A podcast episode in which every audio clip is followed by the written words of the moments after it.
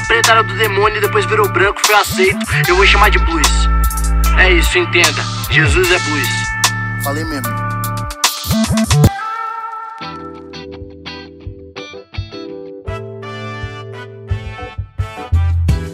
Salve, salve, amados de minha alma! Como é que vocês estão? Vocês estão bem aí ou não? E o coronavírus? Estão se cuidando? Espero que sim. Espero que sim, espero que estejam se cuidando. E você que está ouvindo esse podcast daqui 50, daqui 200, daqui 500 anos, saiba que em 2020 a sociedade enfrentou esse vírus maligno, maléfico chamado coronavírus. E saiba também você que especificamente nós brasileiros, ao mesmo tempo que nós enfrentamos o vírus, tivemos que enfrentar o nosso chefe de estado, um verme que ia justamente na contramão de toda a sociedade que estava enfrentando o vírus. Veja só, não sei se daqui mil anos que você está ouvindo esse podcast aqui, daqui 1500 anos, não sei se os livros de história contaram este episódio, mas saiba que sim, houve uma sociedade em 2020 que lutou ao mesmo tempo contra um vírus e um verme. Mas vamos lá, hoje é aqui o terceiro episódio do nosso podcast, nosso amado e singelo podcast dessa sériezinha tão maneira chamada Jesus o Negro Nazareno. Hoje é o terceiro episódio. O primeiro eu dei uma introdução, né? O segundo eu falei sobre a pigmentação da pele de Jesus e trouxe ali argumentos filosóficos, teológicos e históricos de como Jesus de fato era negro. E hoje eu quero falar um pouquinho da profissão de Jesus. E aí talvez você pensa: "Ah, você vai falar sobre ele ser carpinteiro?" Porque Jesus era carpinteiro, Jesus fazia móveis planejados e tal. Vejamos, veremos, vamos ver se é isso mesmo. E sim, eu vou falar dessa profissão de Jesus e do pai de Jesus, né, o José. E, e, e até vou voltar nesse assunto um pouquinho mais para frente, porque eu também quero mostrar para você como é que Jesus chegou a ser carpinteiro. Por que, que Jesus foi, foi o tal carpinteiro? Por que, que ele seguiu o ofício do pai dele? Foi falta de, de estudo? Jesus não tinha outra opção? E a gente vai falar isso em outro episódio, não sei se é no 4, no 5, no 6, eu ainda não escrevi o cronograma. Mas é, é, eu vou mostrar para você como é que ele chegou a ser esse carpinteiro. O que levou Jesus a seguir o ofício do pai dele. Mas hoje, especificamente, eu quero falar sobre a profissão de Jesus. Se você abrir a sua Bíblia em Mateus capítulo 13, versículo 55, você vai ver é, as pessoas perguntando: pô, não é esse aí, falando de Jesus, não é esse aí filho do José o carpinteiro? E se você ler o mesmo texto relatado em Marcos, né, no capítulo 6, versículo 3, vai dizer assim: mas peraí, esse aí não é Jesus o carpinteiro? Então, no mesmo texto, na perspectiva do Marcos, as pessoas diziam que Jesus era o carpinteiro. Mas o Mateus disse que Jesus era filho do carpinteiro. E as duas perspectivas estão corretas, porque sim, era muito comum o filho, muito comum não, era quase que uma regra, o filho seguir o ofício do pai, a não ser que esse filho é, é adentrasse, né, as escolas rabínicas da época e fosse para a academia. E é justamente esse ponto que eu vou é, abordar com você num outro podcast, né? Por que, que Jesus seguiu de fato é, o ofício do Pai e não adentrou a academia? Por que, que Jesus não se tornou um rabino? Enfim, veremos isso em outro podcast. Mas hoje eu quero falar justamente sobre a profissão, né? Toda a tradução em português, seja ela NVI, a João Ferreira ou qualquer Bíblia que eu tenha conhecimento, traduz a palavra aqui para carpinteiro. Jesus era um carpinteiro, aquele cara que trabalha com madeira, que faz móveis e tal. Agora, no grego, a palavra que aparece para a gente ali é a palavra tecton. É, tecton. Essa é a palavra. E se a gente recorre a um bom dicionário do grego, né, por favor, não coloque aí no Google Tradutor, que isso aí vai te dar um problemão, tá? Se a gente recorre a um bom dicionário, um dicionário bíblico, um dicionário grego maneiro, daqueles que, são, que, que é confiável, a gente vai ver que tecton, a, a tradução mais aceita, é construtor. Construtor. Não é carpinteiro, e sim construtor. Mas construtor do quê? Pode ser construtor de móveis, e aí no caso ele seria um carpinteiro. Sim, pode ser, mas também pode ser um construtor de artesanatos. No caso, ele seria um artesão. Realmente, pode ser. E pode ser um construtor de casas. E no caso, ele seria um pedreiro. Sim, também pode ser. Mas no final das contas, então, o que Jesus era? Qual era o ofício de Jesus e do seu pai, José?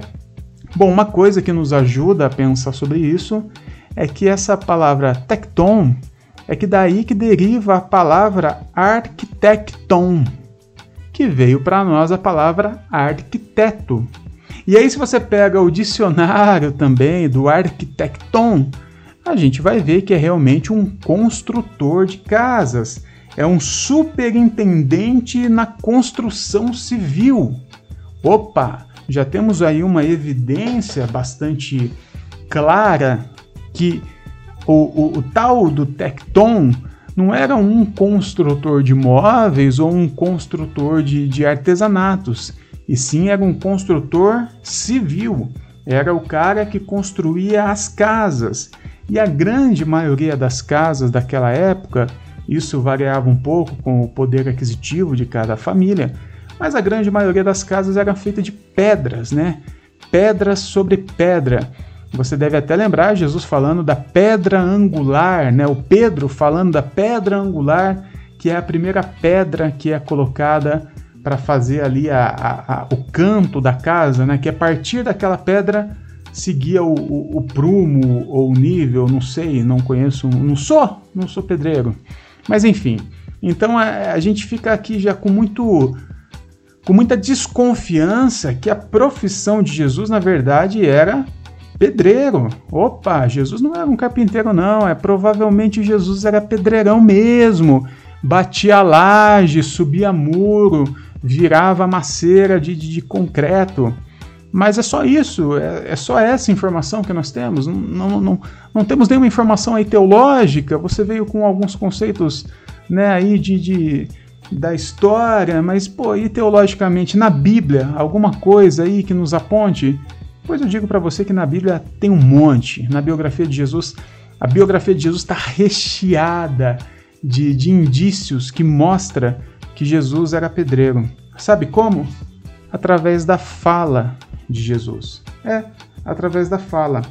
A forma de Jesus falar, a linguagem de Jesus, os jargões que ele usava, as figuras de linguagem que ele utilizava, mostra muito do seu ofício.